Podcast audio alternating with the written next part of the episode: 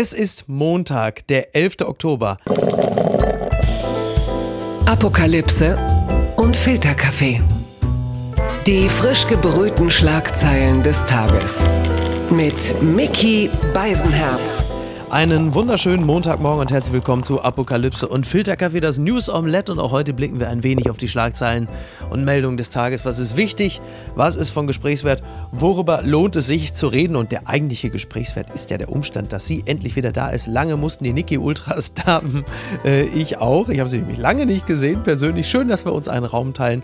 Guten Morgen, Niki Hassania. Guten Morgen, Mickey. Guten Morgen, Niki. Niki, wir beide sind derzeit noch nicht zu Hause, das sei verraten. Es kann aber, es kann schockierend sein. Es kann sein, dass wir in eine fürchterlich kalte Wohnung kommen, denn Deutschland zittert nicht nur davor, dass der Herbst zurück ist, sondern. Es soll äh, schneien. Ja, und äh, ich zitiere nur größere Medien: Gaspreisschock lässt Putin uns alle erfrieren. also, ich ähm, bin auch ja. dafür an, an die Parlamentarier, bitte so schnell wie möglich alles abzeichnen und äh, das grüne Licht für Gazprom wollte das ich sagen. Grüne Licht, das grüne Ach so, du meinst für Nord Stream 2. Nord Stream ja, um 2, genau. Bitte winkt alles durch, damit ja. Putin die Preise sofort wieder absenkt. Ja, ist interessant, weil ähm, wir, wir können das jetzt nicht im Detail erörtern, aber dass der Gaspreis so hoch ist, halt so multifaktorell. Also einerseits gelang es diversen Ländern nicht, äh, Strom zu erzeugen, also die Dürre in Brasilien zum Beispiel, aber zum Beispiel auch zu wenig Wind in England. Dann hat der Energiemix nicht mehr gestimmt. Also nicht nur nur zu wenig Lkw-Fahrer, sondern auch zu wenig Wind plus gesteigerter Bedarf, weil die Wirtschaft schneller wieder angezogen hat und natürlich auch die CO2-Bepreisung. Deswegen auch Putin grünes Licht. Ist mir, ist mir egal, was du sagst. Das ist alles Putin Gut, und dann, Nord äh, Stream äh, 2. Gut, dann kommen wir jetzt mal eher so in den Bereich, wo wir sachlicher werden. Die Schlagzeile des Tages. So teuer werden Schnelltests ab dem 11. Oktober. Das ist heute. Die Rheinische Post schreibt, der Apothekerverband Nordrhein hat die Verbraucherkosten für die ab 11. Oktober kostenpflichtigen Corona-Schnelltests geschätzt. Das Angebot soll auch nach Ende der Kostenübernahme weiter sichergestellt sein. Ja, also man geht so von Preisen um die 20 Euro aus. Und ähm, die Frage ist jetzt, wie finden wir denn das, dass die Schnelltests nicht mehr kostenlos sind? Niemand kann das bitte bezahlen. es ist, wir haben uns heute ja darüber noch richtig gestritten. Ah, ja. Weil du der Ansicht bist, dass man mit Druck keine höhere Impfquote ich, erreichen ich, wird? Ich, ich, glaube, also das Ganze äh, zielt natürlich darauf ab, dass man die äh, Situation für die Ungeimpften zunehmend unbequemer macht und man erhofft sich davon, dass die Impfquote äh, gesteigert wird. Ich gehe davon aus, das bringt vielleicht zwei Prozent drei maximal, wenn natürlich in Zukunft man nicht mehr auf der Basis kostenloser Schnelltests diverse Dinge dann machen kann. Also 2G-Veranstaltungen, da ist es eh obsolet, weil du kommst ja mit einem Schnelltest gar nicht rein. Aber es gibt ja noch diverse Dinge, äh, die man dann mit einem Schnelltest, vor allem einem kostenlosen Schnelltest, machen kann. Ich glaube, wir werden eine Art äh, Schattenpandemie kriegen. Klingt super dramatisch, gefällt mir auch der Begriff. Und äh, eine gewisse Dunkelziffer von Menschen, die halt natürlich sich anstecken werden, beziehungsweise auch ein positives Testergebnis nicht mehr melden werden. Aber ich verstehe mhm. nach wie vor die Logik nicht dahinter, ja. weil wenn du diese Leute ausschließt, indem mhm. du ja, dann einfach 2G, sag ich mal, ja. voraussetzt. Ja. Weil du jetzt davon ausgehst, dass die Leute keinen Bock haben. Äh, Im privaten Raum zum Beispiel zu testen vorher. Ja, aber im privaten Raum, also die, die nicht geimpft sind, ich bin eh davon ausgegangen, dass wenn die ihre Familie besucht haben oder auf Feste gegangen sind, ja. auch auf den Schnelltest gepfiffen haben. Und das ist natürlich jetzt die Frage, wie skizzieren, also erstmal die grundsätzliche Frage, gibt es den klassischen Ungeimpften, so wie du ihn darstellst? Den ist auch klar, dass der natürlich männlich ist, weil Frauen würden sowas ja nie machen.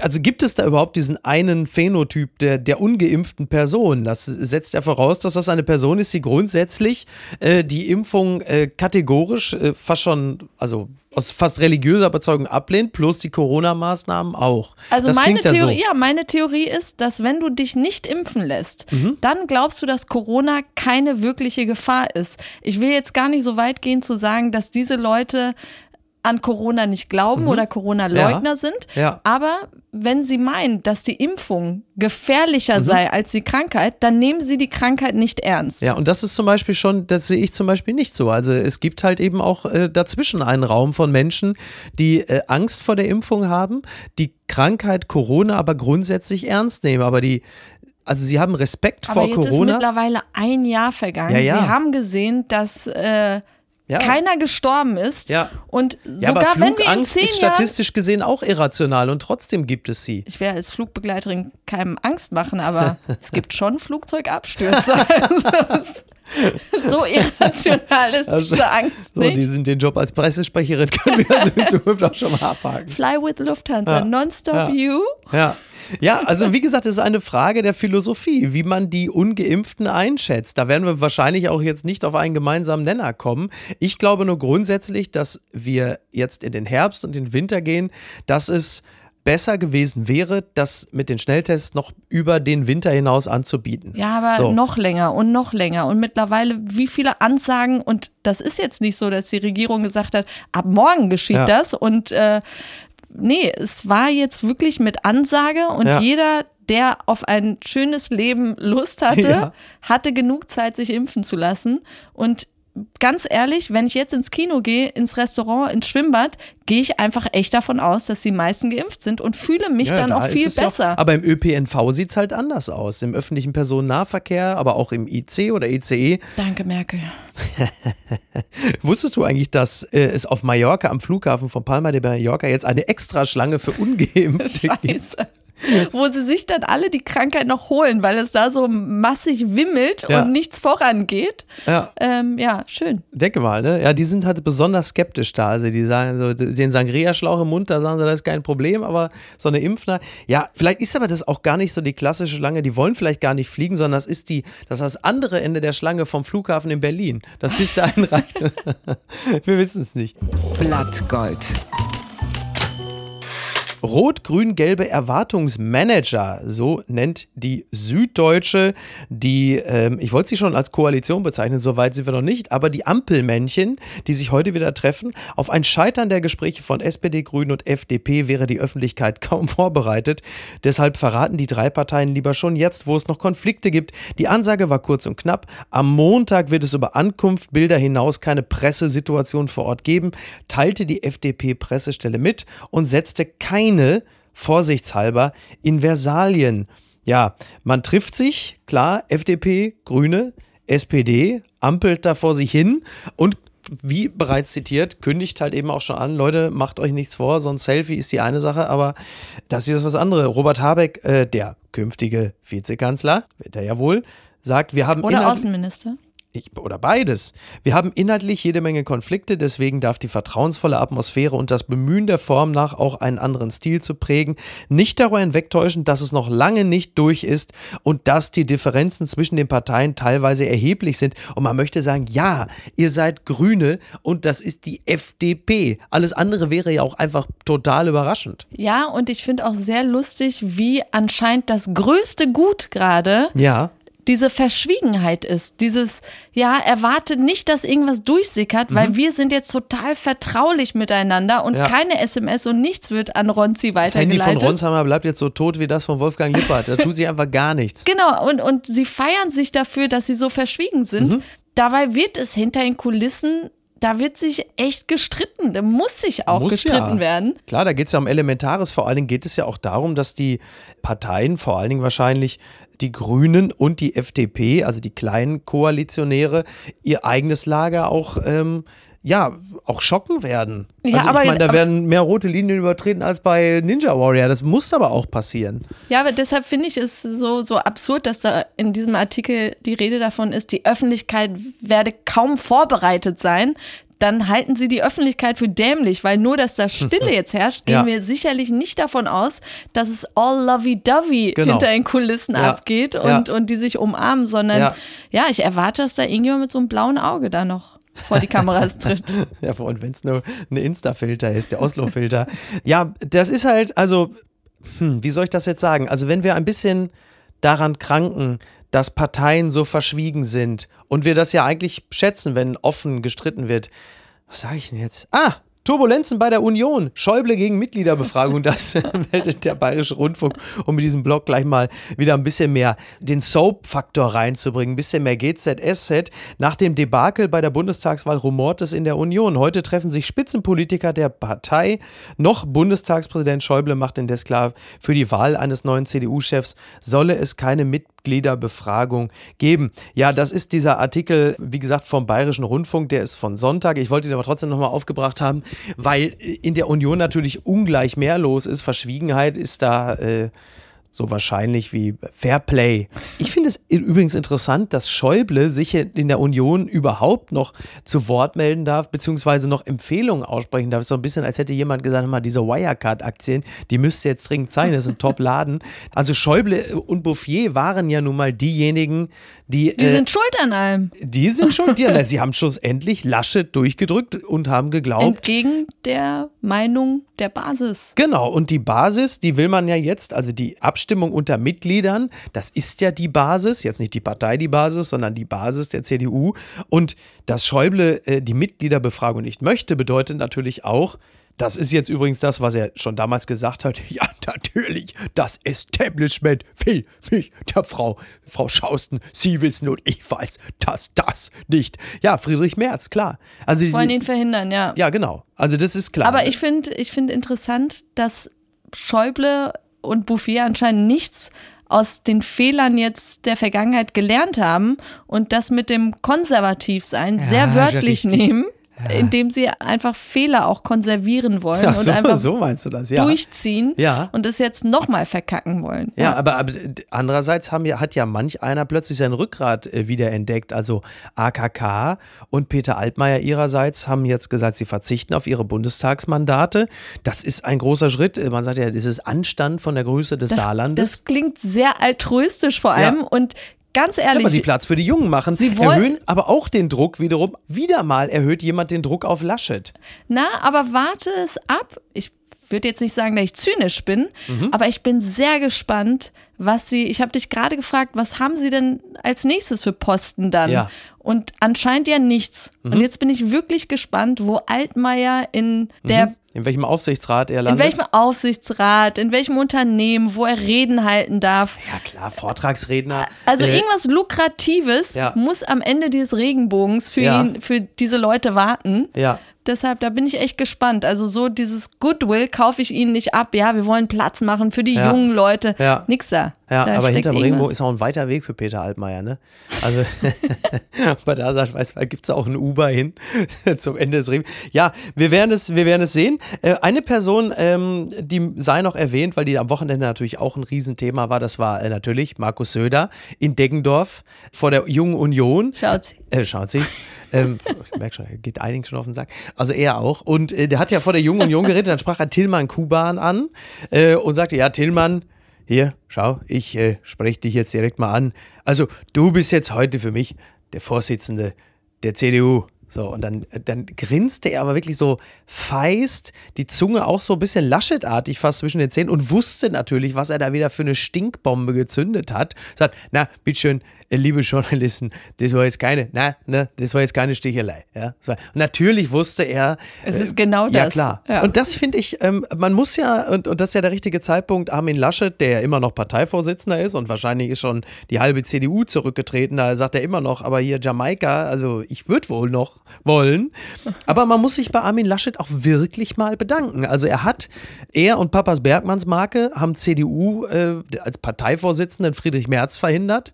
Dann hat Armin Laschet Markus Söder mit seinem Gebrauchtwagenhändler als Kanzler, vermutlich wäre er ja sogar Kanzler geworden, verhindert. Aber du bist mir da wieder zu optimistisch. Mhm.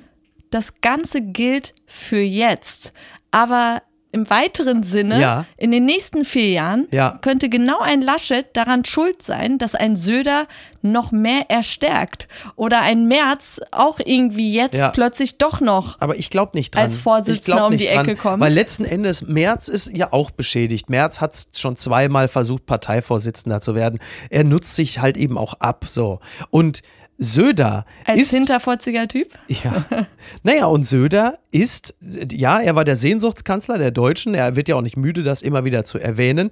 Aber Söder hat natürlich auch während dieses CDU-Wahlkampfes bewiesen, bewiesen, wie unglaublich hinterfotzig, rückgratlos er ist und vor allen Dingen, dass er überhaupt kein Teamplayer ist. Und auch das gehört natürlich zu einer Person, die vertrauensvoll im Team ein Land führen muss. Und das hat auch der ein oder andere Deutsche mitbekommen, aber vor allen Dingen natürlich alle in der CDU, die natürlich gemerkt haben, wie unkollegial er ist. Und das werden sie ihm natürlich in der CDU nicht vergessen, dass er diesen Wahlkampf massiv torpediert hat. Ja, aber erinnern wir uns alle an die Corona-Zeit und wie Deutschland in Papa Söder ja. eine Führungskraft gesehen hat. Das ist richtig. Und glaub mir, diese Hinterfotzigkeit und so, alles wird in den Hintergrund rücken, wenn du weißt, dass wenn ich mein, mhm. mein Pferdchen an Söder ja. hänge, ich in eine Machtposition komme. Und plötzlich sind alle wieder wirbellos und hängen sich an Söder jetzt und setzen ja, auf ihn. Jetzt ist ja sowieso erstmal in zwei Jahren Landtagswahl und darauf schielt ja Söder auch. Deswegen ist natürlich mittlerweile die CSU auch viel wichtiger. Das merkt man auch. Man kann, aber ich wiederhole, wir haben Laschet nichts zu verdanken. Also doch, wir haben Laschet die Ampel, die Zukunftskoalition zu verdanken. Wäre Laschet nicht Kanzlerkandidat der Union gewesen, hätte es diese zukunftsweisende Ampelkoalition nicht gegeben. Er ist im Grunde genommen, er hat wieder besseres Wissen und anderes Wollen ein Zukunftsteam möglich gemacht. Es war halt nur nicht das, was er uns vorgestellt hat. Sowas kann man sich nicht ausdenken. Profil.at, also ein österreichisches Blatt und Sie ahnen schon, worum es jetzt geht. Bundeskanzler Kurz tritt zurück. Kogler will mit Schallenberg weiter regieren. Bundeskanzler Sebastian Kurz, in Klammern ÖVP, zieht sich zurück. naja, Außenminister Schallenberg folgt nach und wird heute angelobt. Bundespräsident Alexander van der Bellen wird heute sowohl den neuen Kanzler Alexander Schallenberg als auch einen neuen Außenminister angeloben. Das kündigte er in einer Ansprache am Sonntagabend an. Gleichzeitig nahm er die neue Regierungsspitze in die Pflicht und entschuldigte sich in aller Form bei der Bevölkerung für die Unverschämtheiten, die aus dem bekannt gewordenen Chats des Umfelds von Alt, von, ja, das ist jetzt ein geiler Satz, von Altkanzler Sebastian Kurz. Mit 35 Altkanzler. Das muss man auch erstmal schaffen. Ne? Er ist ein Jahr jünger als ich, halt die ja, Klappe. Ist das nicht absolut. Aber Kurz macht ja auch jetzt so ein bisschen den Laschet. Er tritt zurück, bleibt aber eigentlich, ich meine, er bleibt halt Parteichef, ja. Er ist auch immer noch der mächtigste Mann in seiner Partei. Er stritt, Im Grunde genommen macht er nicht den Laschet, sondern es ist ein bisschen wie damals Putin. Als Putin nach acht Jahren nicht mehr antreten Medvedev. konnte. Und dann ist jetzt äh, Schallenberg sein Medvedev. Ja. Das heißt, das Netzwerk dahinter bleibt ja. Und das finde ich schon, finde ich schon faszinierend. Ich musste übrigens so lachen, als diese Irrungen und Wirrungen um Kurz waren, als er noch nicht zurückgetreten war. Und wir erinnern uns ja, also Kurz und das Netzwerk von Kurz, Menschen, die seine engsten Vertrauten sind, die er plötzlich nicht mehr kennen wollte, wo er sagte, ich habe mal mit dem Selfie gemacht, weil er mich am Flughafen getroffen hat. Die haben ja nun dafür gesorgt, dass halt ähm, fingierte Umfragen und positive Berichte in den Fellnerblättern gelandet sind und somit das politische Klima zu seinen Gunsten verändert haben. Unter anderem halt eben auch OE24. Und kaum gab es dann halt eben diese Diskussion um Kurz, tauchte bei eben diesem OE24 eine Umfrage auf, soll Kurz kurz Kanzler bleiben. 84 Prozent für Ja, 16 für Nein. Sagst, ist doch wirklich. Also mehr Satire geht ja gar nicht. Das ist ja Wahnsinn. Ich äh, fand bei Studio 9 hat. Ähm der hervorragende Corbinian Frenzel ein ja. Interview mit äh, Heribert Prantl geführt. Kanzlerin, regieren Sie. Kanzlerin, ich erwarte, dass Sie regieren. Und er hat das ganz so schön dramatisch zusammengefasst mit, man schaut in einen Abgrund von Demokratieverrat. Ja. Und dann dachte ich mir, mhm. lustig, weil sich in mir gar nichts regt. Also ich bin da, also ich habe null Empörung und gar nichts. Vielleicht auch damals, als diese Ibiza-Affäre war, ja. rund um Österreich. Ja. Es ist halt auch nur fucking Österreich. Entschuldigung, Österreich, aber es ist halt einfach, ne, das ist. Ja, aber äh, genau Käsekräne, es, es sind äh, Germknödel, es ist äh, Skiheil. äh, Skiheil, äh, nicht verraten. Aber dieser Dialekt, ich finde den so knuffig und ich kann da nichts Bösartiges ja. dran feststellen. Ja. Und wenn er dann, wenn Kurz dann so sagt, ja, ich bin es auch leid, dass, dass äh, alle immer mir die Schuld für alles ja. geben und du denkst dir, aber genau das ist die Rolle eines man Verantwortung. einer Spitzenposition. Leadership. Genau, Leadership. Klar. Du you're gonna take the hit. Du klingst ja schon wie Andy Scheuer, ne? ja, ja, aber ich, ich finde so lustig, dass ich nur aufgrund des Dialekts und ja. des Auftretens da so keine Erregung habe, so im Sinne von, der hat was Böses gemacht ja. und tatsächlich auch merke, ja, aber es ist doch jetzt noch nichts bewiesen worden. so, warten wir es doch erstmal ja, ab. Abgesehen davon finde ich auch, kann nur ein Heribert Brandl das auch so, wir schauen in den Abgrund des Hochverrats an der Demokratie. ich gebe zu, ich route für Brandl die Bad sagt, Guys. Ja go kurz. Sitzt es einfach ab. Bitte empören Sie sich jetzt. Die Berliner Zeitung zitiert Rassismusvorwurf. Grünsprecherin Sarah Lee Heinrich bereut Tweets. Die neue Bundessprecherin der Grünen Jugend, Sarah Lee Heinrich, werden alte Tweets aus Jugendtagen zum Verhängnis. In den Tweets, die mitunter fünf Jahre und oder älter sein sollen, bedient sich Sarah Lee Heinrich einer kraftvollen und zum Teil vulgären Sprache. 2016 soll sie geschrieben haben, Zitat, ich werde mir irgendwann einen Besen nehmen und alle weißen Menschen aus Afrika rauskehren. Ja, so, jetzt wird sie natürlich deshalb als Rassistin bezeichnet. Bei Twitter trendet der gute alte Hashtag Rassismus gegen Weiße. Ist klar. Sie kriegt tatsächlich jetzt natürlich sehr viel Shit ab bei Twitter deshalb, weil das auch nicht der einzige Tweet ist, der da natürlich zitiert wird. Da gibt es unter anderem Tweets, wo sie sich über jemanden geäußert hat und ich zitiere nur, diese Tunte soll auch ihr Maul halten. Das kommentierte sie dann äh, bezogen auf den Bachelor bei RTL oder deine Schuhe sind schwul, meine Schuhe sind teuer. So, und es gibt einige von diesen Tweets. Es gibt auch tausend gelöschte Tweets, wenn ich das richtig zitiere. Seit Freitag sind Und klar, sie ist natürlich gelöscht. jetzt die Sprecherin der Grünen Jugend und steht natürlich jetzt ganz anders im Fokus, als das vorher der Fall gewesen ist. Ja, und jetzt kann man darüber sprechen, Mhm. wie fair es ist, Jahre zurück Genau. den Twitter-Account durchzustöbern nach Ja. problematischen Tweets. Das wirst du bei einer Person, die 14 Jahre alt gewesen ist, Klammer auf, wieso hat man mit 14 einen Twitter-Account? Fragezeichen, Klammer zu. Ja, und ich wäre auch noch wirklich so milde gestimmt, wie anscheinend die linke Twitter-Bubble. Mhm. Und ich auch. Und ich zähle mich nicht zur linken Twitter-Bubble. Ja, aber ich finde interessant, mit welchen unterschiedlichen Maßstäben da gemessen Absolut. wird tatsächlich. Ähm, weil wäre das das gegnerische politische Lager, Ja, Jungliberale. da, da wäre es tatsächlich ein, diese Person hat keine Führungsrolle zu Mhm. ja klar, bekleiden, wäre jetzt von gehört, beispielsweise Tilman Kuban,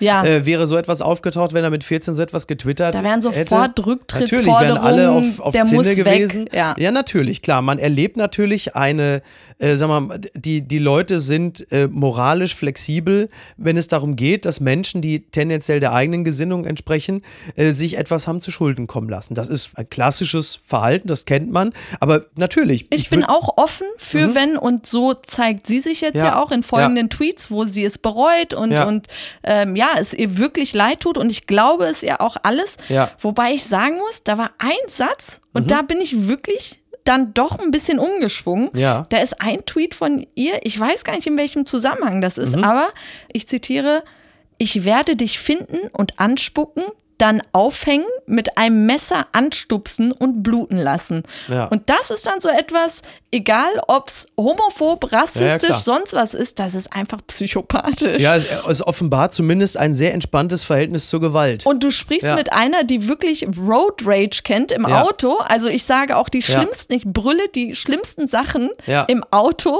wenn jemand mich schneidet oder sonst Absolut. was. Ja, ja, klar. Aber das ist schon so etwas, wo ich mir denke, boah, das auszutippen und Ja, online also zu das, ist, stellen. äh, der, das sind definitiv problematische Äußerungen. Also ich bin, ich, ich sag's mal so, ich, ich halte es generell für einen Segen, dass ich mit 14 nicht jeden meiner Gedanken ins Netz äh, schreiben konnte. Ich meine, das ist ja heute schon noch problematisch genug mit dem öffentlichen Denken. Äh, und ich finde, äh, sag mal, die, die Dummheit der Jugend hat ein Recht auf Anonymität. Aber es ist auch völlig klar, dass wenn die Äußerungen so drastisch sind, dass diese Personen natürlich unter erhöhter Beobachtung stehen, dass man sagt, wie gehst du denn in Zukunft? Ich meine, das Thema, der, der Begriff Radikalität gehört ja speziell bei Grünen ja fast schon eher so zum guten Ton, weil man das Gefühl hat, man muss radikal die eigene Position durchsetzen, äh, weil man sonst an diesem äh, Malus Demokratie zu scheitern droht.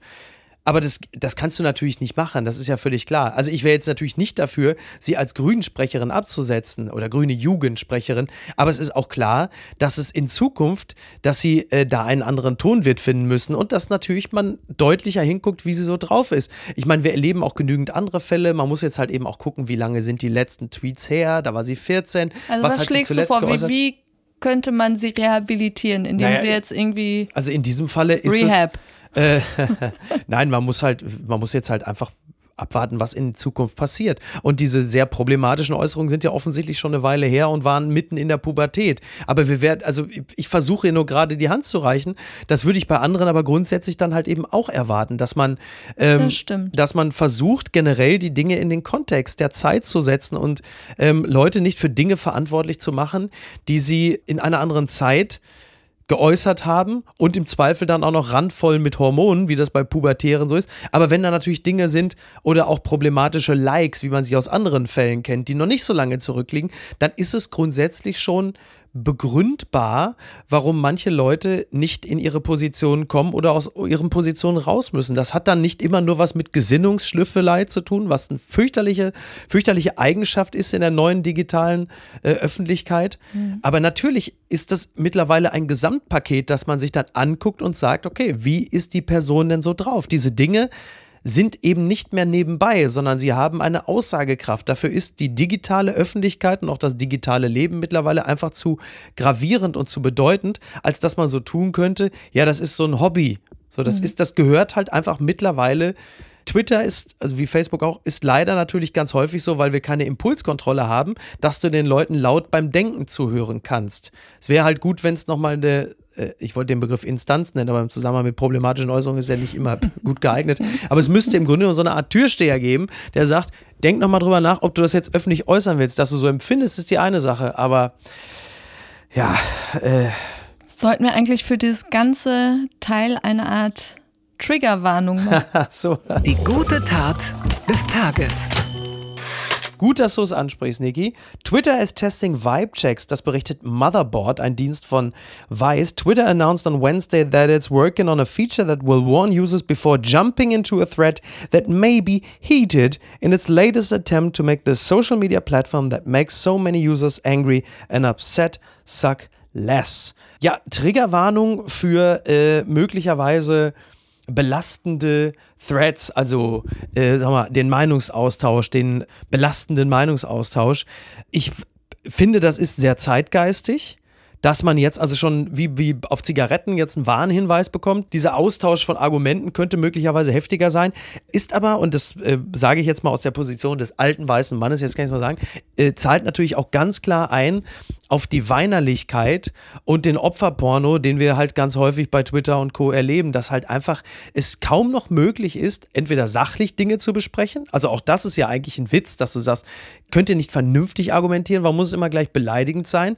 Aber im Umkehrschluss bedeutet es ja auch, und das knüpft ja nahtlos an, an Dinge, die man immer lesen muss, ich konnte es nicht mehr lesen. Ich musste den Podcast ausmachen, weil ich habe abgeschaltet, ich habe jemanden blockiert, äh, wo du sagst, Leute, ey, Wirklich? Ja, aber die, die solche Sätze schreiben, wie ich muss den Podcast ausschalten, da bin ich dann eher so, okay, sie waren genervt von mhm, etwas. Genau. Aber Triggerwarnung vor einem Thema generell. Bedeutet, dass man Schaden nehmen könnte. Da, das ist genau, das ist so eine Vorsicht, wo ich mir denke, ja, dann lasst uns alle komplett in Luftpolsterfolie einwickeln. Ja. Und dann passiert uns gar nichts Schlimmes mehr. Richtig. Oder wirklich, dann konsumiert einfach gar keine Medien, wenn man so zerbrechlich ist, dass irgendwas irgendwelche Traumata in einem auslösen ja. könnte. Weil mein Gott, also ich ja, demnächst brauchst du eine Triggerwarnung für die Triggerwarnung, genau. weil sobald man das Wort Triggerwarnung hört, zieht sich alles schon zusammen in einem und, und ich und da finde ich tatsächlich genau, das ist exakt meine Position, wo ich auch denke, Leute, wo sind wir, wo haben wir uns hin argumentiert, dass das alles nicht mehr zumutbar ist? Also wir sind ja, ja und ich finde, wir sind eine vulnerable Gruppe geworden. Und es ist eigentlich was Schönes. Es zeigt ja, wie achtsam die nächsten Generationen auf alle ja. Gruppen und alle Belange eingehen wollen. Genau. Aber wenn du anfängst, auf die Traumata, auf die Schamgefühle, auf alles einzugehen, was vielleicht 0,5 Prozent der ganzen Menschheit hat ja. und dir damit ja so das Leben behinderst in bestimmten geistigen Themen, dann ja. denke ich mir, nein, so, ja. so das muss man aushalten können. Die unbequeme Meinung. Äh, kommt nicht von Niki Hasanea, auch wenn man es annehmen könnte. Sie kommt von äh, Sebastian Vettel. Vettels Tempolimit-Idee. So ignorant regiert, reagiert Minister Scheuer, wobei regiert passt auch.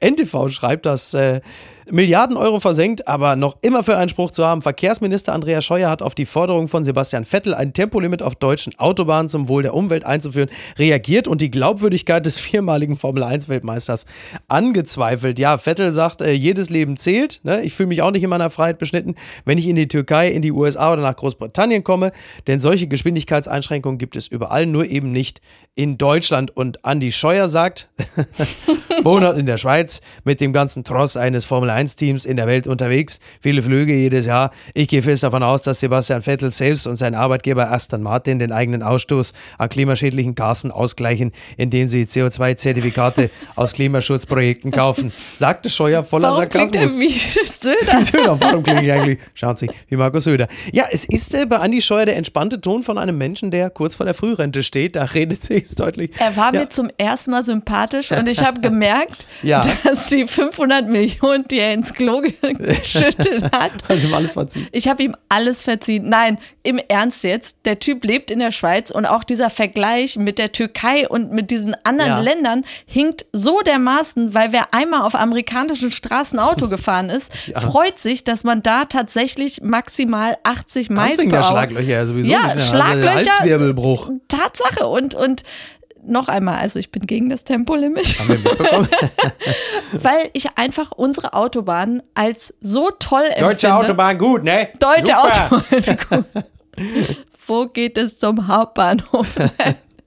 Und ähm, das Comeback ist natürlich großartig, zu Vettel zu sagen, Dude, Ja, ist natürlich du immer fährst auch, für Aston Martin. ja, ist du natürlich auch immer cheap, weil natürlich kann so jemand sich auch äußern, aber er hat natürlich immer ein gewisses Glaubwürdigkeitsproblem. Und noch wenn einmal- sein ganzer Job daraus besteht, halt einfach dauerhaft CO2 in die Luft zu ballern und zwar mit einem Trost, der um die Welt reist, um dann vor Ort noch mehr CO2 in die Luft zu ballern, ist Übrigens natürlich mit dem schwierig. CO2-Argument, ja. Wenn wir davon ausgehen, dass alle gerade sich wie blöd Elektroautos kaufen, dann ist es auch wirklich egal, ob du 200 km/h fährst oder 40 km/h. Zählt aber das Argument der Aufmerksamkeit, ne?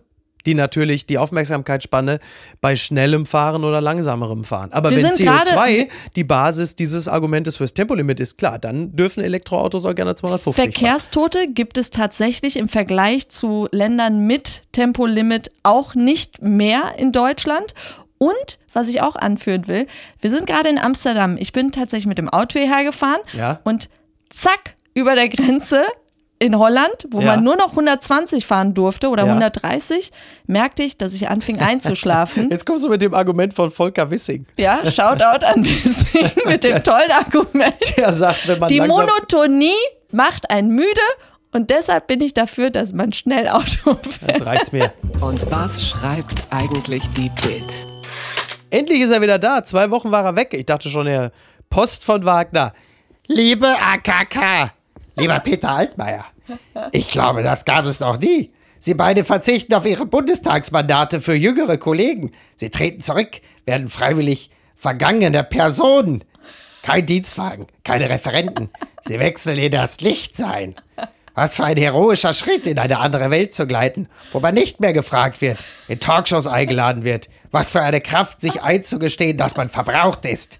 Alle Jahre als Minister, Generalsekretärin, CDU-Chefin. Was für eine Kraft bedeutet es zu sagen, in großen Lettern jetzt, ihr Jüngeren macht es nun besser. Wie wird das Leben der beiden Aussteiger sein? Altmaier ist Junggeselle. Er ist ein Bücherwurm. AKK ist Mutter, Ehefrau. Ich hoffe, das Leben der beiden wird nicht langweilig. Sie leben nun unser Leben, das normale Leben.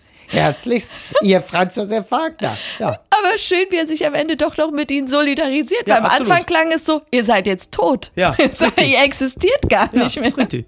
Ja, Aber Ich bin so froh, dass er wieder geschrieben hat. Ich, Ja. Wir dachten ja erst, wir müssten auf so einen Classic zurückgreifen, aber Ja. he's back. ja, ich glaube, dass Paul Ronsheimer persönlich ihn mit Vic Vaporub und einem 9-Volt-Block wieder startklar gemacht hat. Danke, Paul. Danke. Danke, Paul, vielen Dank. Bleibt gesund. Bis dann. Tschüss. Ciao. Apokalypse und Filtercafé ist eine Studio Bummens Produktion mit freundlicher Unterstützung der Florida Entertainment. Redaktion Niki Hassania. Produktion Laura Pohl. Ton und Schnitt Niki Franking. Neue Episoden gibt es jede Woche montags, mittwochs und freitags, überall, wo es Podcasts gibt. Stimme der Vernunft und unerreicht gute Sprecherin der Rubriken Bettina Rust.